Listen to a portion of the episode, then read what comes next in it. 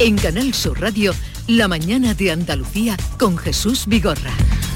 Acaban de dar las 9 de la mañana, sintonizan Canal Sur Radio y a esta hora el día por delante con Beatriz Galeano. Pues en Málaga sigue la investigación para saber qué pudo pasar para que la taquilla de un supermercado haya caído sobre una niña de tres años que ha muerto por el traumatismo ocasionado por el mueble. Ocurría en la tarde de ayer cuando estaba en ese supermercado con sus padres y sus dos hermanos. Y en Estados Unidos, pendientes de la evolución de los heridos en el tiroteo de un colegio de primaria de Texas. Hasta ahora hay 19 niños muertos y dos adultos, pero hay varios más hospitalizados de gravedad, así que es posible que en las próximas horas esa cifra aumente. Es la matanza más grave en los últimos 10 años. El gobernador del estado, Greg Abbott, ha facilitado los primeros datos.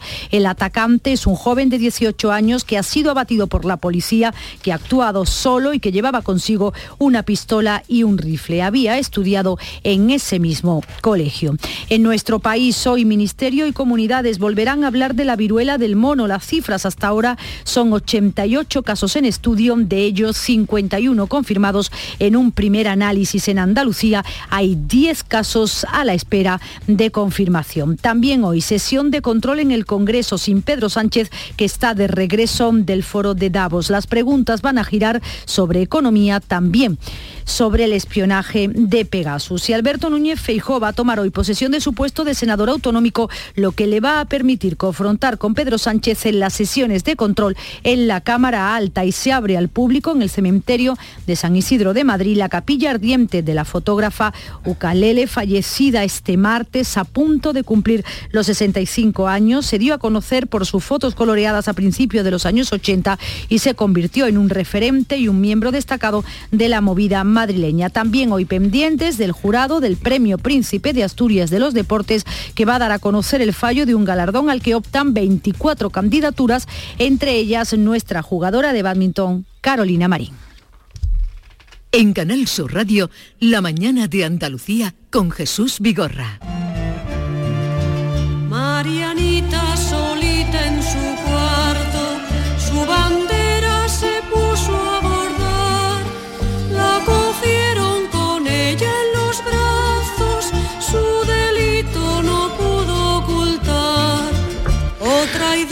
Bueno, conocéis eh, esta cantinela, ¿no? Yo no la conozco, la verdad. Ah, no, pues como te veía que seguías el Ah, ritmo. que seguía el ritmo, el ritmo es fácil de seguir. Los tres golpes. Un tres por. ¿Te ha gustado el disco de Perrate? Eh, me ha gustado el disco de Tres Perrate golpes. En algunas cosas, en otras cosas. pero me gusta mucho Perrate. A mí es que me, ha, me ha encantado. Me ha venido a, a decirte tres golpes, que es el título del disco. Bueno, esta, esta cancioncilla de corro que contaba la historia o la leyenda de Mariana Pineda, eh, la traigo, mañana es el día de Mariana Pineda, pero curiosamente por primera vez en Granada, que esto lleva siendo una reivindicación larga, no sé si también de- del siglo XX, desde luego, de finales del siglo XX, de que fuera un día celebrado. Mariana Pineda tenía su plaza siempre, incluso en los tiempos de la dictadura, eh, y, su, estatua. Y ahora resulta que mañana va a ser festivo en Granada. El día de Mariana, Mariana por fin. Y con tal motivo, nuestros colegas del Ideal de Granada van a sacar un documento insólito porque han descubierto y han hablado con descendientes eh, directos de Mariana Pineda. Esto le va a dar un ataque de celos a mi amigo Ian Gibson, que ya se habrá enterado, eh, pero hacen también un documental eh, y, en fin, van a hacer un número especial mañana muy a tener en cuenta bajo el título de Mariana de Granada. Y lo ha coordinado Carlos Balboa, que es jefe de la web de Ideal. Carlos, buenos días. Hola, buenos días, Jesús. Me acompaña Alberto García Reyes, África Mateo, Ana Cabanillas, compañeros y colegas que están hoy conmigo en la tertulia. Encantado a todos. Un saludo. Oye, que mañana por fin día de fiesta en Granada, que tal día como el 26 de mayo de 1831 eh, fue el ajusticiamiento de Mariana Pineda. Eh, bueno, mm, ¿qué vais a hacer en el periódico? Bueno, Jesús, pues nosotros hemos avanzado ya hoy, eh, el día previo al Festival de Mariana Pineda, algunos de los contenidos que hemos preparado con motivo de, este aniversario. En primer lugar, el documental al que tú hacías referencia, es un documental que nos ha costado bastante producir porque eh, nos costó dar con las descendientes de Mariana Pineda en Málaga, fuimos un día allí a, grabarlas, nos contaron su historia, cómo a lo largo de- del recorrido familiar han ido descubriendo la figura de Mariana Pineda Ellas son sus chotnas, es decir, eh, su madre era tataranieta de Mariana Pineda. Tataranieta de Mariana Pineda. Tataranieta de Mariana Pineda, sí. Y nos cuentan cómo su abuelo, eh, bisnieto de Mariana Pineda, era quien guardaba los, eh, los libros que Federico García Lorca escribió sobre ella y sobre su figura, y que ellas como de pequeñas se acercaban a esos, a esos libros que estaban eh, prohibidos por, por, vamos, casi por imperativo legal eh, leer que había en ellos. Entonces, eh, era, eh, recordábamos en, en época de, del franquismo y ello, y ahí suscitó el interés en ellas en la figura de Mariana. Es, es bastante interesante porque Magdalena y Teresa, como se llaman ellas, eh, han elaborado un, un árbol genealógico de toda la familia descendiente de Mariana Pineda y han contabilizado hasta 64. Ujú. O sea, ellas eh, se han dedicado un cuerpo y alma a, a mantener viva la- el legado de Mariana y la verdad que lo que cuentan en el documental es eh, bastante bastante apasionante porque es entender el, el legado y la figura de, de Mariana desde el punto de vista familiar. Tenemos también, que es la foto que ahora mismo alumbra la web, Sí. eh, la, la última estirpe de Mariana, por así decirlo, que son sus eh, sobrinas nietas. Allí en el Colegio de la Asunción de Málaga tuvimos la oportunidad de conocerlas y la verdad que fue un retrato bastante curioso y que, insisto, es el que ahora mismo eh, encabeza la, la- Sí. la página web. Sí, sí, lo, lo- lo he visto eh, y de ahí que hoy queramos anunciar para que las personas que estén interesadas mañana no se pierdan o bien a través de digital o tener, si son aficionados, tener ese, eh, ese material que vais a facilitar mañana con el periódico. Claro, mañana con el periódico hay una portada muy, muy, muy especial que yo, bueno, invito a todos los granadinos a, a guardarla porque es un, un cómic, que es otra parte de, este especial que nosotros hemos trabajado. La ilustradora Covadonga Palacio y, y mi compañero José Enrique Cabrero eh, como guionista han elaborado un cómic que nace con vocación pedagógica, pero que puede ser adaptable y consumible perfectamente por todos los públicos. Y entonces mañana nosotros eh, este cómic que está en versión digital, ya disponible en la web y que podremos ver esta tarde-noche en la portada de la web, él mañana será una portada muy especial del periódico que, insisto, merecerá la pena guardar porque es bastante llamativa y honra, es nuestro particular homenaje a la figura de Mariana en, en este día que, como tú decías, es festivo por primera vez en la ciudad. Por primera vez en la ciudad. Bueno, pues eh, enhorabuena porque además creo, decía leyenda porque realmente eh, creo que contáis, he mirado por lo alto, estoy muy interesado en este trabajo y sobre todo, eh, pues eso, para, para conocer más de este personaje. Contáis con Antonina Rodrigo, que ha sido, Exacto. mm, en fin, es un poco la- el enlace con, toda, con todo el siglo XX, ¿no? De todo lo que se trabajó y lo que ella ha trabajado por Mariana Pineda y otras mujeres. Y también con una joven historiadora, mm, Paula Sánchez, y arqueóloga, que, Exacto. mm, que viene a decir que, que Mariana no bordó la bandera. No, efectivamente, la polémica de la bandera es uno de, los, de las patas argumentales del documental. Eh, no fue no fue bordada por, por Mariana, sino que como sus propias descendientes indican en el documental, ella no sabía bordar. Es eh, una bandera que, que bordaron unas bordadoras de- del Albaicín y que alguien, una trama urdida para, para acusarla, eh, colocó en su casa. Una bandera con las palabras libertad, igualdad y ley Sí. y fue el, el- el chivo expiatorio que, que contribuyó a que con- a finalmente condenaran, condenaran a muerte a Mariana Pineda. Bueno. Pero el, el capítulo de la bandera, insisto, eh, ocupa buena parte del documental y tanto Paula como Antonina Rodrigo y, y sus propias descendientes lo explican bastante bien. Bueno, pues mañana vosotros que sois curiosos, no haceros, bueno, sois de la casa algunos, ¿no? Del grupo. Sí, sí, claro, claro, Vocento. estaremos pendientes.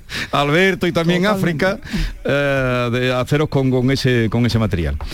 Eh, Carlos, ¿alguna cosa que apuntar a esto? Pues eh, bueno, simplemente comentar que es eh, un amplio un amplio especial que hemos trabajado durante meses que no solo incluye el cómic y el documental, sino también un podcast con, con la intervención de- del maestro Juan Pinilla, del cantador Sí. de Cuatro Tajas de aquí de Granada, que nos cuenta cómo él ha cantado a Mariana desde, desde el instituto. Y luego también varias piezas audiovisuales que, que acompañan al documental, como las huellas de Mariana Pineda, el recorrido vital por, por la ciudad, eh, el último día, que tenemos bastante información sobre cómo pasó sus últimas horas, y una entrevista en profundidad, como, como comentabas, a Antonina Rodrigo, que sin su participación este especial pues prácticamente no tendría sentido.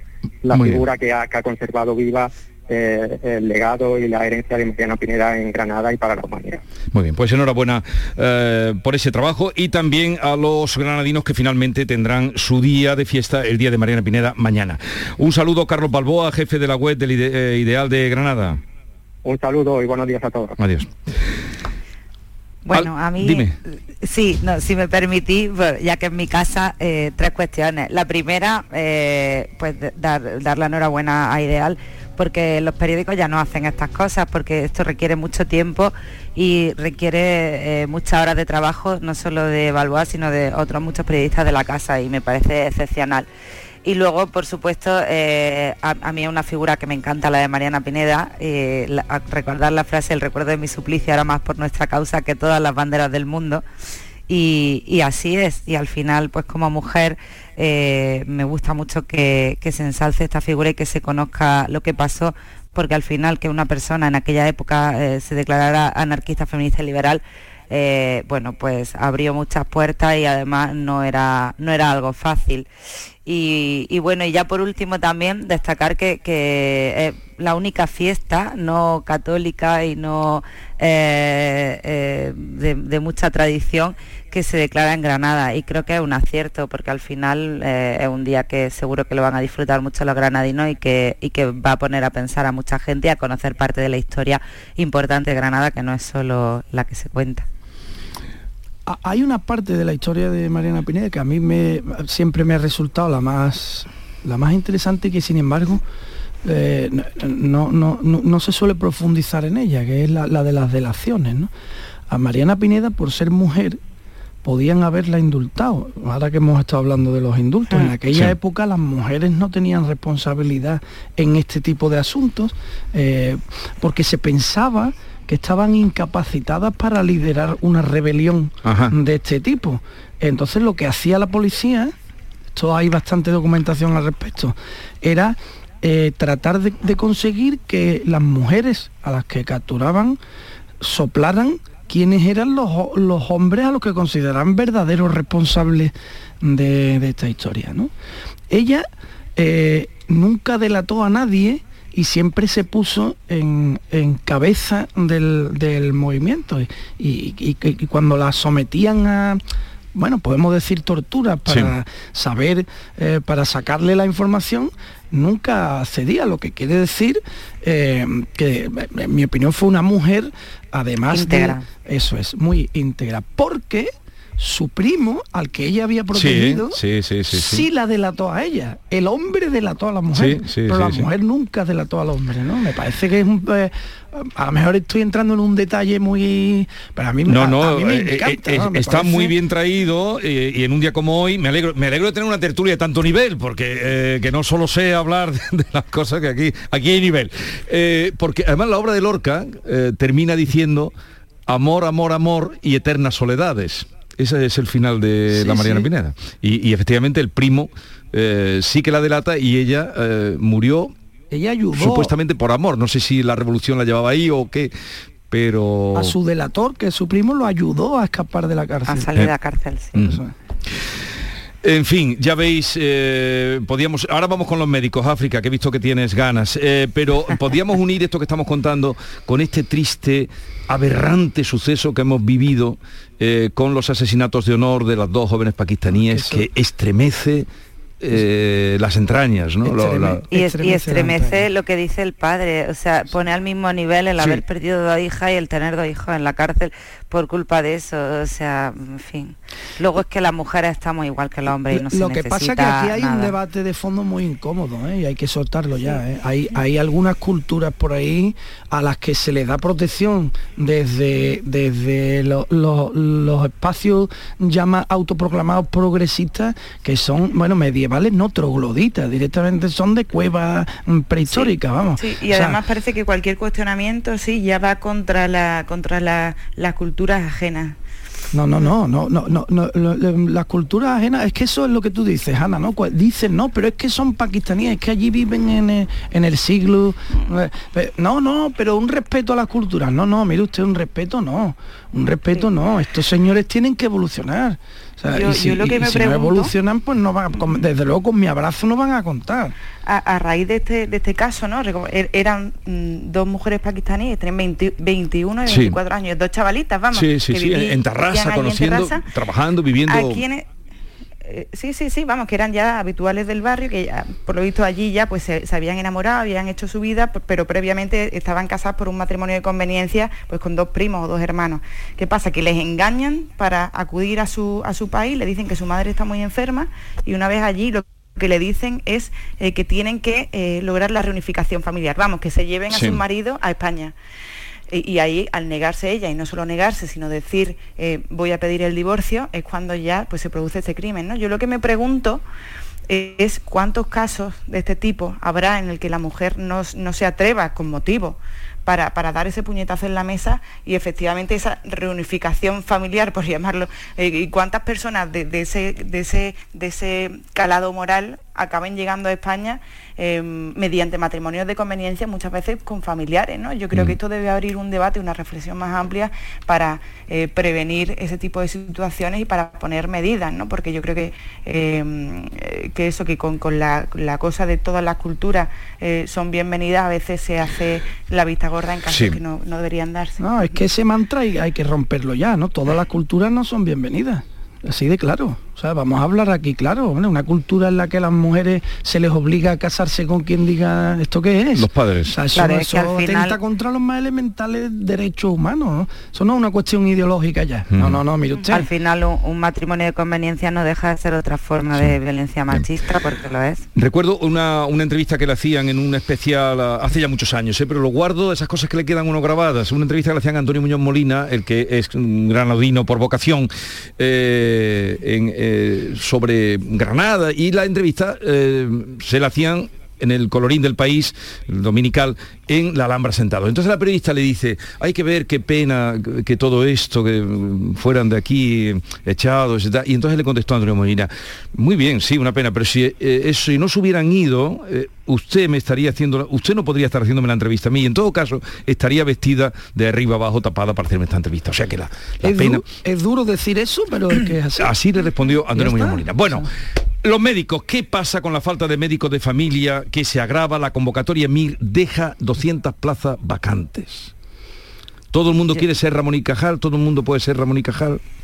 No es solo eso. O sea, la lectura fácil es que, que todo el mundo quiere ser el mayor Bueno, es una cirujano. manera para provocaros, ¿no? sí, no, no. o que todos queremos ser funcionarios, Nadie, porque sí que nadie es quiere que operar mismo- vesículas. Pero la realidad es que cuál es la situación de la medicina de familia ahora a día de hoy es cero atractiva.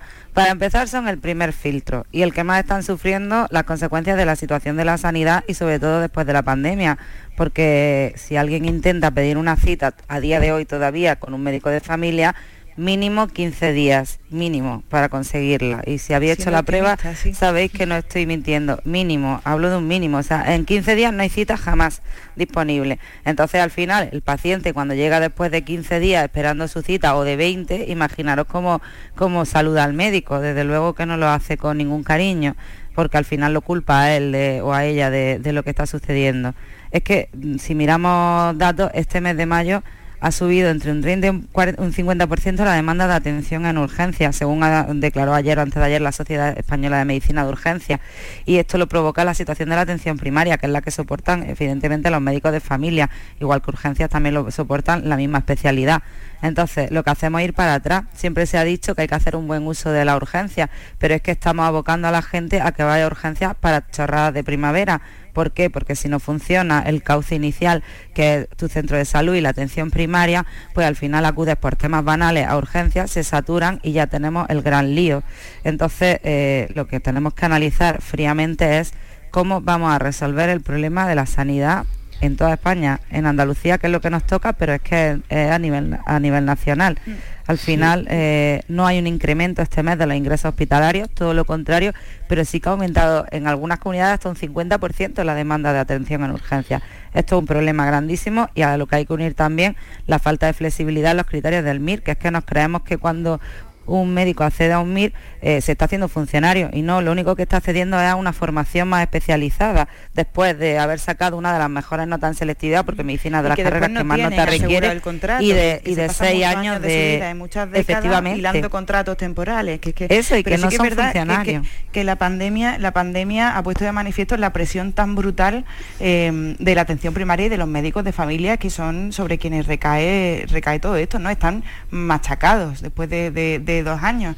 Eh, yo creo que en parte tiene que ver con esto el hecho de que hayan quedado 200 y pico plazas vacantes, que veremos que después cuando, cuando los médicos residentes tomen posesión, si no se quedan más vacantes, y esto el drama es que ya mm, no es recuperable, ¿no? Es lo que decían, que es que ya hay 200 mm, puestos de médicos de familia que no se van a ocupar porque no va a haber gente formada para ocuparlo.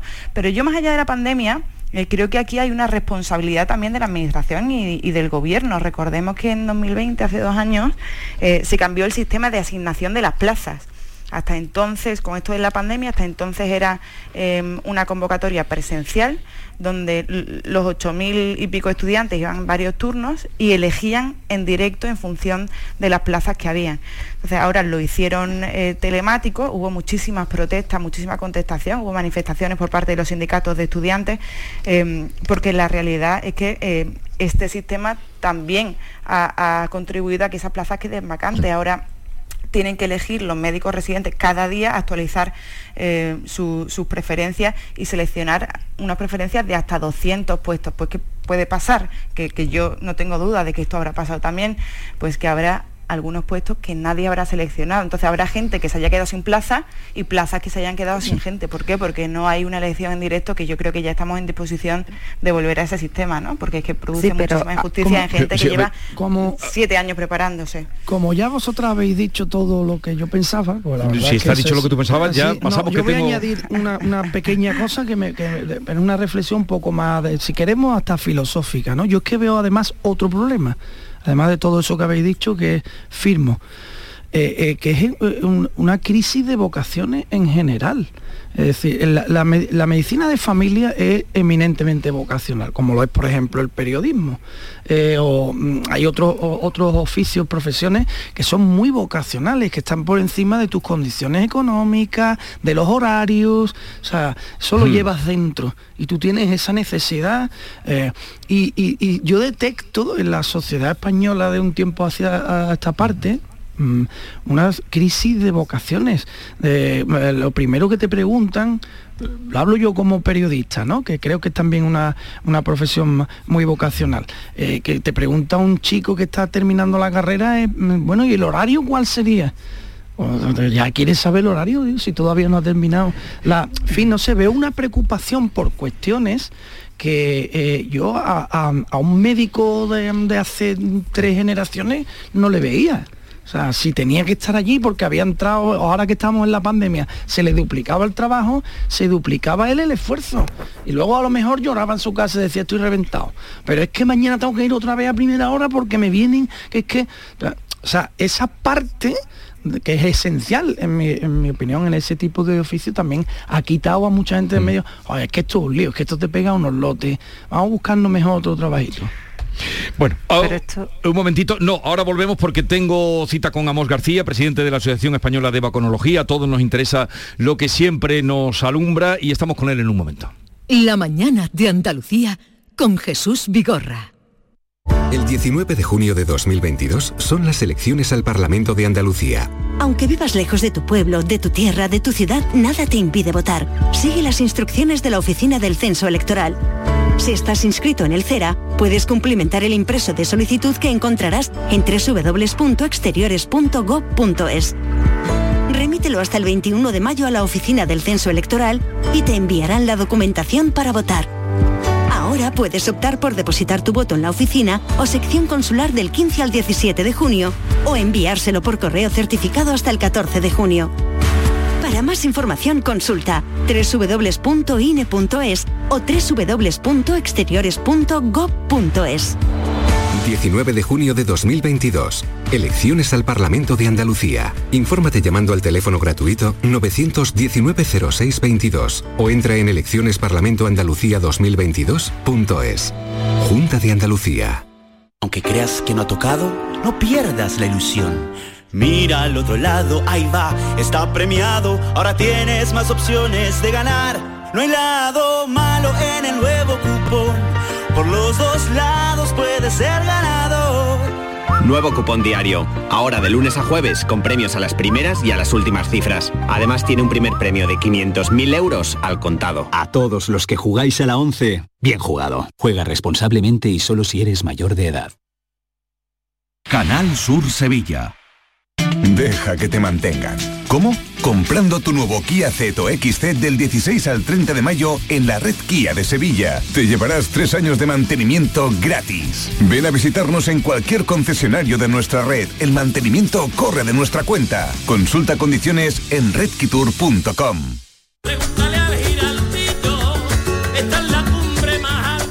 la voz de un sabio que para saber de Sevilla le preguntó al giraldillo por los lugares más bellos del barrio de Santa Cruz. Y este le respondió, con aires de azar, maestranza y catedral, la hostería del Laurel has de visitar, y en ella sus tapas, vinos y demás viandas probar. La Hostería del Laurel. Visítanos en Plaza de los Venerables 5 o a través de nuestra web lahosteriadellaurel.com. Porque si le preguntas al giraldillo, Hostería del Laurel, no te la dejes atrás. ¿Eres de los que se desesperan cuando no carga un vídeo en YouTube? Vente a Unicable y combina nuestros servicios de fibra, móvil y televisión como quieras. En Unicable encontrarás tarifas de otro planeta. Visítanos en La Rinconada, Umbrete, Cantillana, Santiponce, La Puebla del Río, San José de la Rinconada y Alora, en Málaga. Encuéntranos en unicableandalucía.com. Recuerda, tu operador local es Unicable.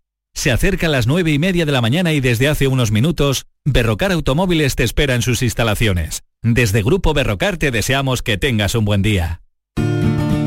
Lo hago por tus abrazos, por nuestros paseos, los viajes y conciertos juntos, por tu sonrisa y por tus besos. Lo hago por seguir cuidándonos. Llevamos dos años luchando para frenar la COVID-19. Ahora más que nunca la responsabilidad es de todos. Actuemos con precaución y prudencia. Está en nuestra mano mantener todo lo construido. Junta de Andalucía. Aquadeus, ahora más cerca de ti, procedente del manantial Sierra Nevada, un agua excepcional en sabor, de mineralización débil que nace en tu región. Aquadeus Sierra Nevada es ideal para hidratar a toda la familia y no olvides tirar tu botella al contenedor amarillo. Aquadeus, fuente de vida, ahora también en Andalucía.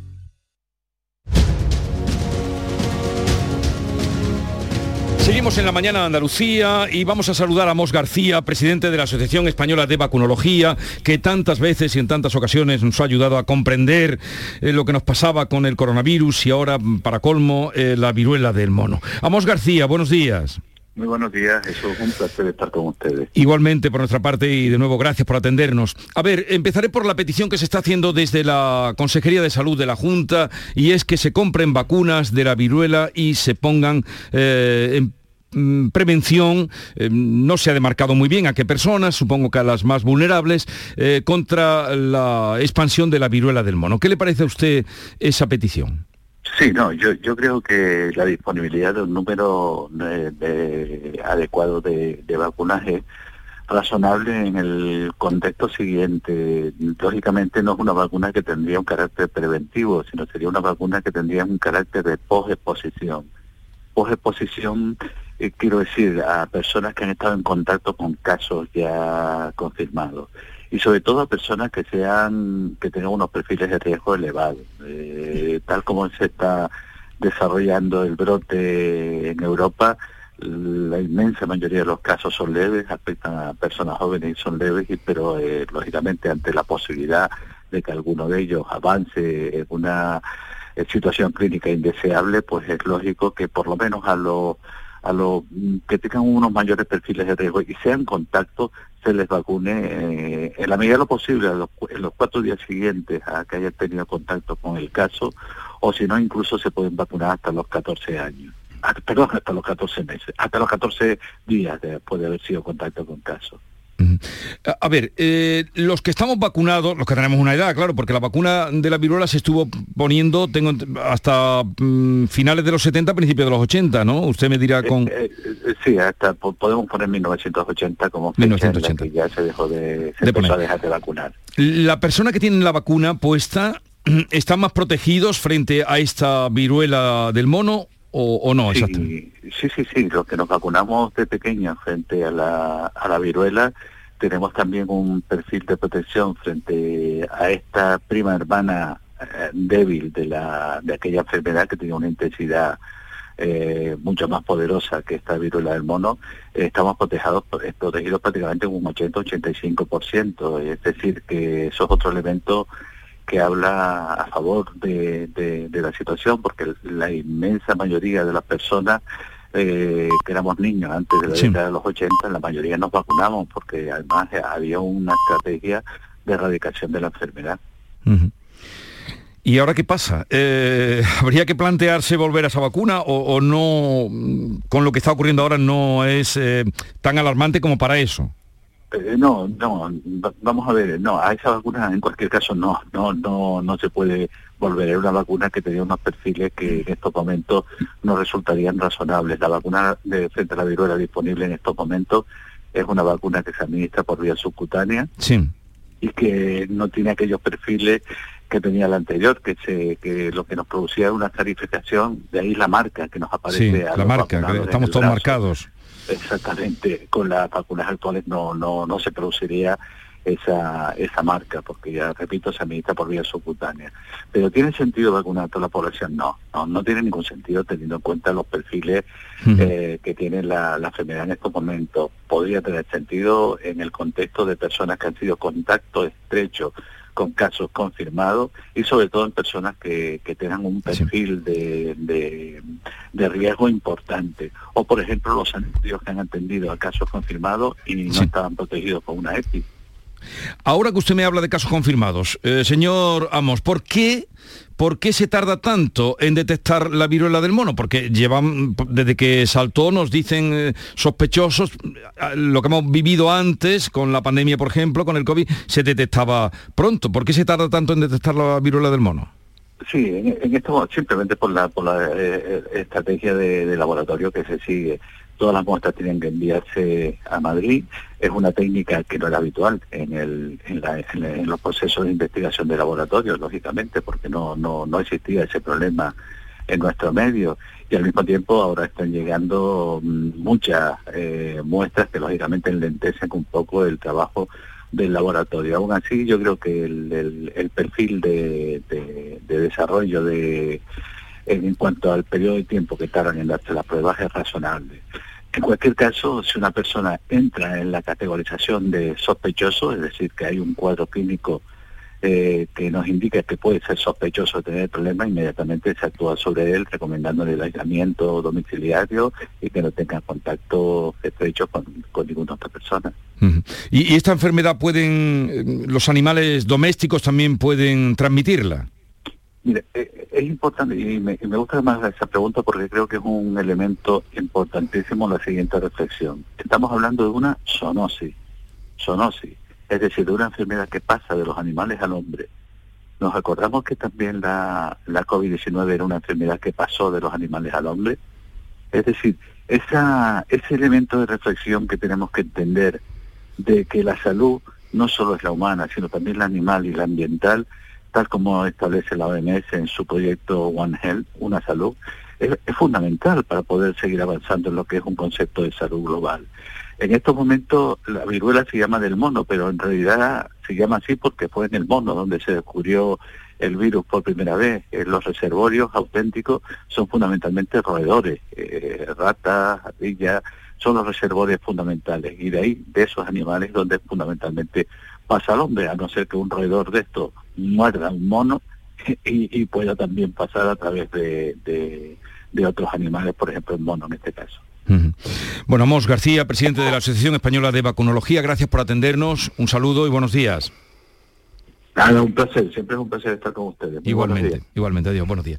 Bueno, vamos a ir terminando, no sé si queréis comentar algo de antes de marchar. Un pequeño, un pequeño apunte, Alberto, que ha hecho eh, aquí una, una diatriba sobre la falta de vocaciones. Yo tengo que romper una lanza por, por las nuevas generaciones también, ¿no? Esta, esta afirmación de que no hay vocaciones o que la cultura del esfuerzo a lo mejor no está tan, No, no, eh, no está tan instalada. No, no he dicho yo nada. ¿eh? o que o, bueno o que, o que, o que el esfuerzo o que el, el esfuerzo se, se, se controla o se, o se mira más en función de, de- de la profesión que se vaya a elegir eh, hombre yo creo que, que- es muy fácil no decir esto de las nuevas generaciones no se no, no se esfuerzan tanto miran más por los horarios eso. o por lo que vaya o por lo que vaya a, a suponer, pero yo creo que las vocaciones están ahí y lo que pasa es que hay que saber dónde y efectivamente no son generalizadas eh, pero bueno, que, que- que siempre habrá buenos periodistas y buenos médicos y buenas Ah, eso sin eh, duda.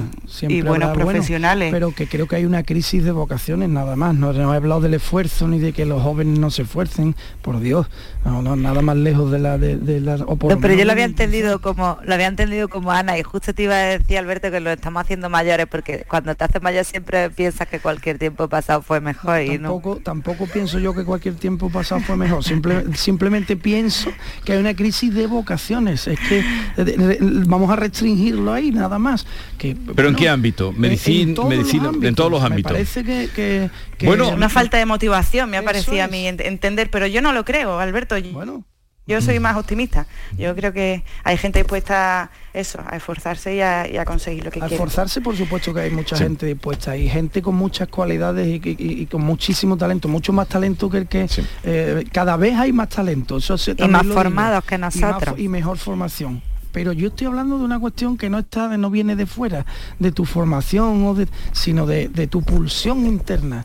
¿no? en la vocación y, y- realmente creo por distintas conversaciones que tengo con, con, con amigos con que, que cada vez hay menos menos vocaciones No sé que la vocación sea como orillado a un segundo plano y, y está un poco denostada. Pero bueno esa es una opinión mía muy personal Bien, que, claro te- que tenemos que terminar, eh, no sin la letrita, eh, hay muchos temas, yo tenía aquí hoy un montón de temas, porque de, de los médicos podíamos irnos a esta falta de, de- de camareros que se sigue insistiendo en ello, de, bueno, camareros y demás cosas, y, y camioneras que están buscando en, en Almería, ahora iremos a, a conocer algunas de las que están. Pero yo quería que me hubieras contado hoy, te lo dejo para otro día, cómo es posible, que África nos explicara, cómo es posible que elegido eh, tan expansivo que está en, en el tema económico, que lo está, eso es real, puede aparecer en el ranking de eh, renta per cápita muy... en- declarada hay que añadir ese datito ¿eh? que es muy importante perdona África Entonces ya lo dejo ahí. que yo. Y Creo que Pero lo no que sé da- quiere algo lo que aportar. Urban Audit da son los datos de renta per cápita declarada. Es que elegido sí, aparece por la cola o por arriba, como se. La- el que Níjar- tiene menor, Níjar el que menos renta per cápita tiene, que es además el que tiene más territorio.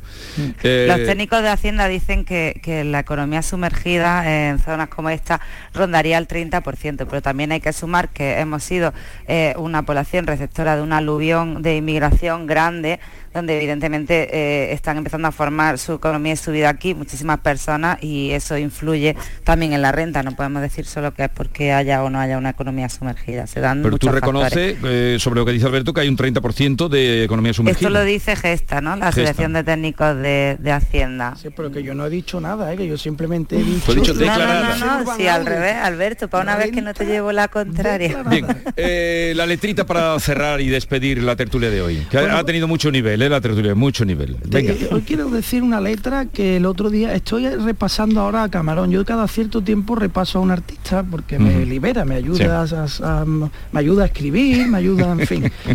Hace tiempo, hace un par de semanas estuve con el Lebrijano, la niña de los peines hace un mes. Ahora esta semana he estado con, con, Con Camarón. y de repente el otro día escuchando una soleá polar eh, de Camarón que es muy muy muy reconocida que se titula El espejo en que te miras eh, esta letra precisamente me dio un golpetazo porque dije, joder, parece que está hablando de Pedro Sánchez, ¿no? Ah, Y, y- y, pues la digo, es una soleá, a mí me- que tiene mucha profundidad, ¿eh? que dice, el espejo en que te miras te dirá como tú eres, pero nunca te dirá los pensamientos que tienes. Alberto, tú que eres tan flamenco, te recomiendo, hace poco vi un espectáculo del niño del Israel Galván que me encantó. As- Ya vas a estropear, vas a estropear el final, eh, vas a estropear el ¿Por final. qué? Porque que te diga él, vas a Si te- estropear el final, vas a si- estropear el si final. te gustó no hay más que hablar, o sea, lo- lo del- el, gusto está por encima de cualquier otra consideración. Si te gustó, ole tú. Ahora yo el niño de Elche lo considero cualquier cosa menos flamenco. No me habréis debate. Entonces, ¡Qué el, el espejo en que te miras Te dirá como tú eres, te dirá como tú eres. pero nunca te dirá los pensamientos que tienes. Así cerramos. Eh, Ana Cabanillas, un saludo, ¿te lo has pasado bien? Un abrazo muy bien, como Vale. siempre, con vosotros. Bueno, África Mateo y Alberto García Reyes, hasta la próxima semana. Que tengáis una buena semana. Adiós. Adiós. Muchas gracias. La mañana de Andalucía. Es el momento de ahorrar hasta un 70% en tu factura de luz. Este mes de mayo Social Energy presenta grandes descuentos en instalaciones premium en Face, con 25 años de garantía. Atrapa el sol con Social Energy y aprovecha las subvenciones. 955-441-111 o socialenergy.es. La revolución solar es Social Energy. Cambiar el mundo. Cambiar lo que haces y cómo lo haces. Dar una segunda vida a las cosas. Apostar por el sol. Valorar cada gota de agua. Silestone ha cambiado. Presentamos la primera superficie mineral híbrida con tecnología Hybrid. Fabricado con energía eléctrica renovable, agua reutilizada y materiales reciclados. Más sostenible. Más Silestone. Silestone. Cambiando el mundo desde la cocina. Canal Sur Radio, Sevilla. Toda una vida. ¿Necesitas ponerte implantes dentales? En las clínicas dentales Adeslas nos comprometemos con tus implantes durante 10 años y te ofrecemos un plan personalizado de pago, seas o no de Adeslas. Más de 30 años avalan nuestro compromiso con la salud bucodental. Pide tu cita en adeslasdental.es. Primera visita y revisión gratuitas.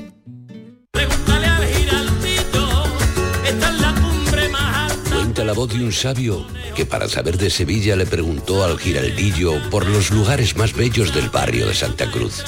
Y este le respondió, con aires de azar, maestranza y catedral, la hostería del Laurel has de visitar, y en ella sus tapas, vinos y demás viandas probar. La Hostería del Laurel. Visítanos en Plaza de los Venerables 5 o a través de nuestra web lahosteriadellaurel.com. Porque si le preguntas al giraldillo, Hostería del Laurel, no te la dejes atrás. Las noticias que más te interesan las tienes siempre en Canal Sur Mediodía, Sevilla.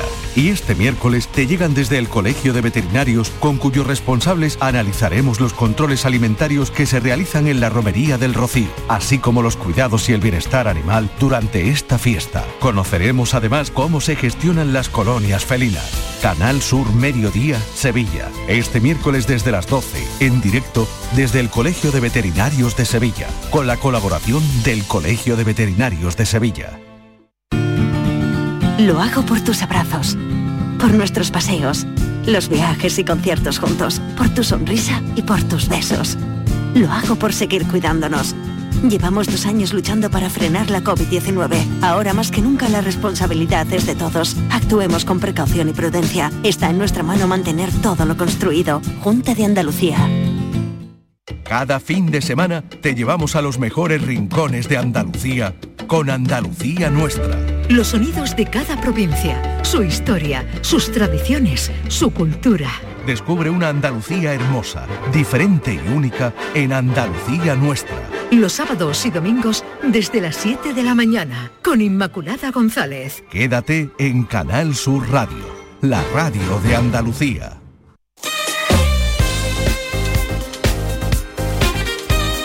La mañana de Andalucía con Jesús Vigorra.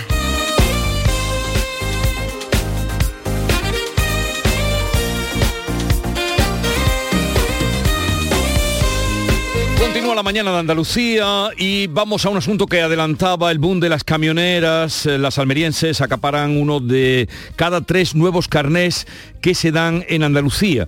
La Dirección General de Tráfico ha expedido 1.890 permisos tipo E para camiones articulados entre eh, el 2019 y 2021 en Almería, lo que supone que el 30% eh, se llevan el 30% de los carnés de las ocho provincias. Lola López nos va a dar cuenta también de, de perfil de esas nuevas camioneras. Buenos días, Lola. Saludos Jesús, buenos días. Efectivamente, las almerienses rompen barreras de género en sectores que están tan masculinizados tradicionalmente como el del camión. Desde hace tres años, uno de cada tres nuevos permisos tipo E, que son los que se necesitan para conducir camiones articulados, o el C para los rígidos, lo obtienen mujeres en Almería. Tanto es así que nuestra provincia encabeza el ranking en Andalucía, que también es la comunidad con más camioneras registradas, son un 27% del total. Para conocer qué hay detrás de todos estos datos, nos hemos venido hasta la autoescuela Enrique para que el profesor Javier Pérez nos cuente qué hay detrás pues eso, de, de esa estadística. Buenos días. Hola, buenos días. Bueno, me decía Javier que desde hace ya varios años esto es una realidad, las mujeres se han incorporado, como en tantos otros ámbitos, a, a este que era hasta hace muy poco tiempo cosa de hombres, ¿no? Y son varias, ¿no? Las motivaciones que les traen, aparte de encontrar un empleo, lógicamente, a las mujeres para incorporarse al volante de un camión. Sí, hay varias, varios puntos a tener en cuenta. Uno de ellos, por ejemplo, el tema de oposiciones. Para la oposición de bomberos, cada vez hay más mujeres que intentan acceder a ella y uno de los puntos, uno de los requisitos indispensables es tener el permiso de camión. Eh, luego tenemos, bueno, como has comentado antes, que la mujer cada vez se va incorporando más a todos los puestos de trabajo, incluso a los que han sido más de hombres, como eh, y luego el punto, un punto importante es también eh, que la mujer intenta eh, estar con su pareja. Entonces, Qué curioso, ¿no? Sí, sí, sí. Por las condiciones de trabajo, claro. claro. pensar que un camionero que se sube en el camión está haciendo internacional, que es como se le conoce, que está yendo a Bélgica, Francia, Inglaterra, a lo mejor se pasa 20 días fuera de casa. Eso significa que cuando llegue dentro de esos 20 días eh, va a estar en casa dos días escasos y luego vuelve a subir otros 20 días. Entonces eso pues eh, ha, motivado a muchas, a muchas parejas que las dos partes tengan el permiso y se vayan juntas en el camión.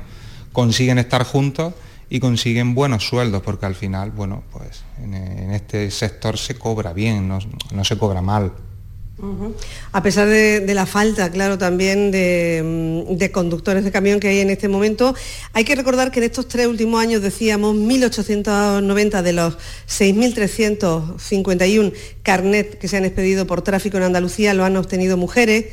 914, por ejemplo, en el año 2009 en Almería de los 2.632 expedidos en la comunidad. Desde luego Almería es una mm, provincia que por sus características eh, eh, relacionadas, claro, con el campo, con la exportación de hortalizas, es un sector, el del camión, pujante. Así que tampoco es de extrañar que, lógicamente, como decíamos, la mujer se haya incorporado a este campo de trabajo también con esas curiosidades ¿no? que nos comentabas, por el hecho de que mm, es necesario para algunas de las oposiciones, a las que también, como es el caso de mm, bomberos, donde también la mujer se ha incorporado en estos últimos años, pues es necesario tenerlo, ¿no?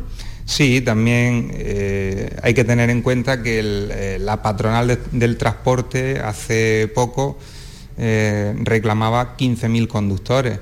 Eso, claro, también bueno, pues eh, la, gente, las mujeres en este caso, saben que se sacan el permiso y si quieren pueden estar trabajando al día siguiente de, obtener el carnet. No, le piden experiencia, no necesitan, no necesitan mucho más. Un relevo generacional que no se está produciendo y efectivamente hacen falta 15.000 conductores de camión, estima la patronal, muchos de ellos van a ser mujeres en estos próximos años, algunas ya están en, la autoescuela, Enrique, que es la que dirige Javier, cuatro o cinco mujeres, me dices que en este momento están eh, en ello, ¿no? Sí, ahora mismo actualmente puede haber cuatro o cinco, no sé decirte el número exacto, pero sí, más o menos. Por ahí andará. No te voy a preguntar por las habilidades porque no se me ocurre que sean diferentes a las que pueda tener un... Para nada, para nada, nada, nada. Igual que cualquier hombre, o sea, no... Hay, hay de todo. Tiene hombres que se les da mejor y hombres que se les da peor y mujeres pues lo mismo. No, por, no su, por supuesto. Y lo que sí hay son becas también, porque bueno, eh, hay una iniciativa Woman para promover la formación, cubren hasta el 70% del coste de, de estos eh, carnets, precisamente para fomentar también que no sea por un motivo económico el que una mujer no pueda acceder a este sector de, de, de trabajo. Sí, hay algunas becas, algunas eh, en determinadas eh, ocasiones la Junta de Andalucía también eh, subvenciona cursos de, camión, de autobús, de, tráiler, pero bueno, eso pues, va saliendo de vez en cuando y claro, eso no, no está siempre. Entonces, pues normalmente, generalmente tienen que ir tirando de, fondos propios. Pues muchísimas gracias Javier por estos apuntes. Eh, un sector, como decimos, en el que la mujer también está entrando con pujanza. El 27% de las personas que conducen un camión en Andalucía ya son mujeres. En Almería todavía esa proporción más alta, también ligado, como no, al sector agrícola de la provincia. Jesús. Muchas gracias. Gracias, Lola. ¿Sabíais eso vosotras de que más del 30% de las de quienes las personas que conducen un camión en Almería son camioneras? Buenos no, días. No, no, lo sabía, me ha sorprendido ¿Lo sospechabas? muchísimo. No, no, no, porque es verdad que todavía se ven pocas camioneras en la carretera, pero, bueno, Pero cada vez- que como en todas las profesiones cada vez se verán más. Cada vez más, ¿eh? Eh, Por el pueblo que yo vivo pasa muchos camiones. El otro día me fijé, digo, mira, es camionera. Todavía te llama la atención que sea una sí, mujer. nos llama la atención, pero claro, porque, hay porque más. son menos, bueno, eh, las hemos conocido, las hemos tratado, pero más del 30% son camioneras en Almería. No, sí, al final las mujeres son las que van a solucionar todo esto, lo- en todos los sitios donde están Mucho estamos plazas tardando. por cubrir. Mucho estamos ¿Tú, tardando. tú, tú sí eres camionera, Maite? A mí, yo siempre he dicho que es un trabajo que a mí me llama la atención porque como me gusta conducir y me gusta viajar, me parece a mí que es- sí, es un trabajo que siempre me ha llamado la atención. Pero cuando éramos niños... Pero no es muy duro eh, estar tanto tiempo sentado, las, Sí, jornadas laborales Pero- tan largas. Pero a mí siempre me ha llamado la atención ese trabajo. Pero cuando éramos niños y viajábamos tan poco, tan poco, tan poco o nada, pues eh, Hombre, el eh, siempre el camionero era sí, traía sí, lo- sí. la novedad. Lo de fuera. Eh, sí. Era el que se iba sin rumbo. Claro, era te decían, vengo de Holanda. el hombre decías, libre. "Holanda". En mi pueblo había uno que era Felipe que decía, ha llegado Felipe y aparcaba el, el tráiler en la puerta y era en el pueblo era lo máximo. ¿eh? Pero es verdad que, que ellos mismos lo dicen, ¿no? Y ella, que las condiciones de trabajo pues Sí. son duras. sí. Seguimos. La mañana de Andalucía. Canal Sur Sevilla, la radio de Andalucía. Estrés, reuniones, planificaciones. Respira. Si eres autónomo, en Caja Rural del Sur te ofrecemos la tranquilidad que necesitas. Cuéntanos tu caso y nos encargaremos de todo. Te esperamos en nuestras oficinas. Caja Rural del Sur. Formamos parte de ti. Si necesitas un electrodoméstico, ¿por qué pagar de más en grandes superficies? Ven y paga de menos en Tiendas El Golpecito. Tus primeras marcas al mejor precio y una selección de productos con pequeños daños estéticos con descuento adicional y tres años de garantía. Tiendas El Golpecito. Ahorra hasta el 50% en tus electrodomésticos. 954 100 193 y tiendaselgolpecito.es. Porque realizar una obra eficaz y eficiente en Sevilla es posible. Revesan. Contamos y trabajamos con arquitectos, administradores de fincas y para particulares, llevando a cabo sus proyectos con la calidad y seriedad que nos caracteriza. Contáctenos en revesan.es. Revesan, transformando Sevilla. En Grupo Sirsa y sus marcas Renault, Dacia, Volvo, Mazda y Suzuki de Sevilla queremos ser muy claritos. Tenemos más de mil vehículos de ocasión y de entrega inmediata, con hasta cuatro años de garantía y solo este mes hasta 3.000 euros de descuento. Más de mil coches, hasta cuatro años de garantía y hasta 3.000 euros de descuento. ¿A que lo ves muy clarito? Grupo Sirsa, tus concesionarios Renault, Dacia, Volvo, Mazda y Suzuki en Sevilla. Canal Sur Mediodía. ¿Quieres saber qué ha pasado en las últimas horas donde vives? La actualidad de tu provincia y tu entorno más cercano está en Canal Sur Mediodía, con toda la información que necesitas. De lunes a viernes, desde las 12, en tu emisora de Canal Sur Radio. Quédate en Canal Sur Radio. La radio de Andalucía. Esta es La mañana de Andalucía con Jesús Vigorra. Canal Sur Radio. Y con Maite, con David y con todos ustedes, avance de contenidos porque hoy tenemos personajes muy queridos eh, por nosotros y, y yo creo que también atractivos para nuestros oyentes. Bueno, si quieres empezamos mm, por contar qué va a pasar a las 11 de la mañana. Vamos a hablar con María Dueñas porque se presenta el musical El tiempo entre costuras. Lo vamos a poder ver desde el 26 hasta el 29 en el Catuja Center de Sevilla, así que hablaremos con ella. Ya vino aquí, ¿te acuerdas? Y nos contó no solamente que está el musical ya en el tiempo entre costuras, sino que se prepara Sira, es decir, que están ahí a tope, ¿no? María Dueñas será una de nuestras invitadas. Luego hablaremos de poesía, porque vamos a presentar un libro que se llama Mediterráneo, su autor José Carlos Job va a pasar por aquí eh, esta mañana. Y Es un, tendremos- es un poeta excelente. Sí, sí, no tienes ahí el libro de... Excelente, tengo aquí el libro ¿Te ha y ya gustado, iré no? leyendo. Me ha, me ha encantado. gustado mucho. Habla mucho Mira, del tiempo. Un, ¿eh? un verso tan bonito de retrato dice, no habla mucho del, ti- del del tiempo, de la cultura, del arte, de la belleza, del disfrute de la vida, aunque hay también la muerte está presente, porque la poesía es amor, tiempo, muerte. Dice, no hay vida para quien no la ama. No hay vida para quien no la ama. Y yo no he sabido hacer otra cosa. Que amarla, qué bonito. Sí, desde luego no es vida, ¿no? Hay vida, No pero a lo vida mejor para no es quien no la vida. El, el comandante Luis Lara también pasará como todos los miércoles por aquí y tendremos carnavales. Pero a las 10, bueno, y el juez Emilio Calatayú con el que cerraremos la, la primera hora, ahora a las 10 de la mañana. Pero tenemos hoy un tema muy candente y de actualidad en nuestro espacio de participación. Queremos hablar del tabaco, ¿eh? porque el 85% de los españoles quiere una ley más estricta sobre los espacios sin humo. Un 72% de los españoles prohibiría fumar en terrazas de bares. Y Maite, la pregunta que hacemos es... Eso, mira, eh, eh, está a favor de que se prohíba el tabaco en las terrazas de los bares. Sabes que el próximo martes, el 31 de mayo, se celebra el Día Mundial, ¿eh? esto es un día que se celebra en todo el mundo, el Día Mundial sin tabaco. Y la, eh, Sociedad Española de Medicina Familiar y Comunitaria cada año hace una encuesta y, y revela estos datos, ¿eh? que el 85% de los españoles quiere una ley más estricta sobre los espacios sin humo. Hoy la pregunta es muy directa. ¿Está a favor de que se prohíba el tabaco? En las terrazas de los bares, por ejemplo. O en los lugares abiertos. Gran debate. Ah, y de las playas no vais a decir nada. Claro, En todo. las playas, las Piscinas, piscinas, estadios. estadios o sea, la habéis tomado contra los fumadores. campos- no, no, yo no. Yo sí, ah, yo sí. Fumadores fuera ya. Pero vamos Yo a no ver, quiero ¿cómo se Yo no soy vida. fumador, ¿eh? Para que nadie se... Me trago Pero ¿cómo el- que fumadores Me fuera? trago el humo de los puros de un tío que se está fumando un puro de la- lado mía porque me tengo que tragar yo el humo de uno. Usted se lo toma solo. No tengo por qué compartir tu nicotina. Ahora mismo la ley dice que tú puedes fumar en una terraza si se respeta un, determinado distancia, una determinada distancia, como con el COVID. Pero lo que se, lo que quieren el 85%, una gran mayoría de los españoles es una ley más estricta para los espacios sin humo y una gran mayoría también, un- más del 70% prohibiría directamente fumar en las Yo terrazas no de sé los qué es lo que bares. opinan los fumadores, pero hay muchas personas que somos fumadores y meten un cigarro en la boca. Sí, tú cuando fumadores estás- pasivos se llama Estás eso. compartiendo comida con alguien y estás fumándose, yo qué sé, un puro o un cigarro. ¿Tú no le dices nada? No comiendo, no sé, no hay quien fume. En una terraza sí, en una terraza Ahora está sí. permitido si se conserva la, la distancia de seguridad. ¿Tú te lo tragas el Yo humo te veo un poco talibán con este tema y no se puede ser tan talibán. Quiero que me- la gente escriba, por favor, y nos llame. No, porque que escriba y que diga lo que quiera. que son fumadores que me digan por qué eh, lo dejarían, porque yo creo que están, si ellos se quieren contagiar su salud, quieren, pues que lo hagan ellos solos, ¿no?